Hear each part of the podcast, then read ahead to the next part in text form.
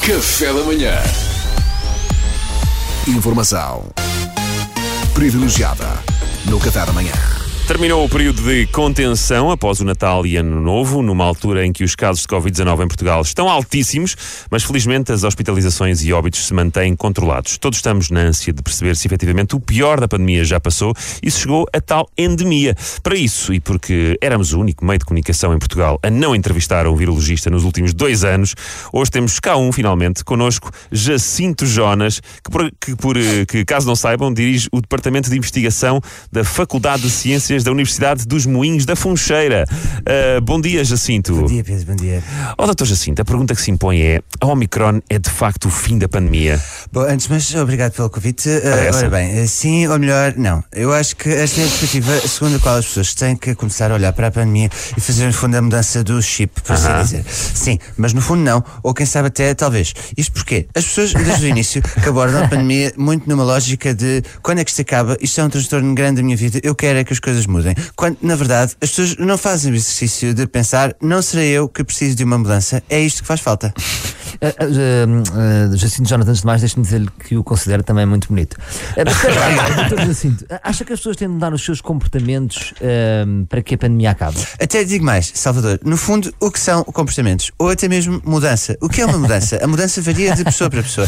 E essa mudança, em muitos dos casos, já está em cada um de nós. Só que está adormecida, reprimida. É preciso libertarmos dessas convenções. A mudança pode ocorrer em qualquer pessoa. Se para melhor, tudo bem. Se para pior, por que não? Desculpe, uh, doutor Jacinto, eu não, eu não tenho a certeza de estar a conseguir acompanhar ninguém o que o doutor está a dizer. Portanto, esta pandemia tem sido difícil e a verdade é que nos colocou a todos em xeque. Fomos uhum. obrigados a reinventar-nos. Confinámos, vacinámos, as vacinas fizeram efeito. Não estará na altura de reconhecer que a pandemia acaba por ser algo que as pessoas carregam consigo onde quer que vão e que, independentemente do contexto, são as pessoas que fazem a própria uhum. pandemia, bem como podem deixar de fazer se sim o quiserem. Eu, eu peço desculpa, doutor Jacinto, mas a, a sua abordagem está, igual, está de facto a ser muito diferente do que estávamos à espera. Pronto, então se calhar temos que ir aqui um bocadinho por favor, atrás, por não é? favor. Bom, nós no Departamento de Investigação da Faculdade de Ciências da Universidade dos Moinhos da Funcheira chegámos à conclusão que era preciso outro tipo de abordagem para combater a pandemia. Sim. Porque todas as outras já tinham sido tentadas e a verdade é que de 4 em 4 meses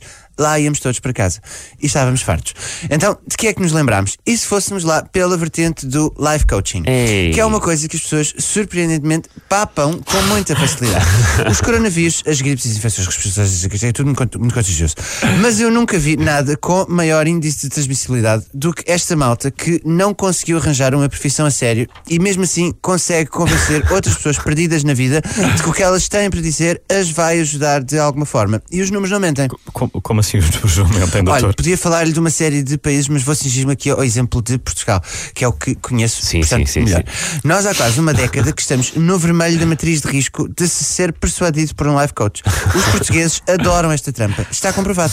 Então o que é que nós fizemos? Fomos falar com dois amigos meus que eu conhecia, o Sérgio e o Carlos. Um tirou arqueologia e o outro relações internacionais, ou seja, são ambos life coaches desde que saíram da faculdade. Passaram-me duas ou três noções básicas de life coaching, ou seja, todas as que existem. Começámos a aplicá-las no estudo da pandemia. Os resultados não poderiam ser mais a animadores. Sério? E que resultados é que obtiveram? De acordo com os nossos resultados, o fim da pandemia está quase. Está quase. Ah, tá? Basta que as pessoas conscientemente olhem para as crenças estabelecidas na infância, vejam o impacto que essas crenças da infância podem causar a partir da perspectiva de um adulto e, através do coaching, escolher novas crenças sobre si mesmas. Assim conseguirão moldar os seus comportamentos e, consequentemente, os resultados que obtêm de uma forma positiva. E acabou-se o Covid. Bem, Bem, que raciocínio impressionante, Jacinto. Já estou super motivado. É ótimo, não é? Resumindo e concluindo, se tem objetivos na vida, inclusive é acabar com o Covid, você precisa conhecer o Life Coach. Ah, ou transforme sua vida hoje. Ah, peço desculpa.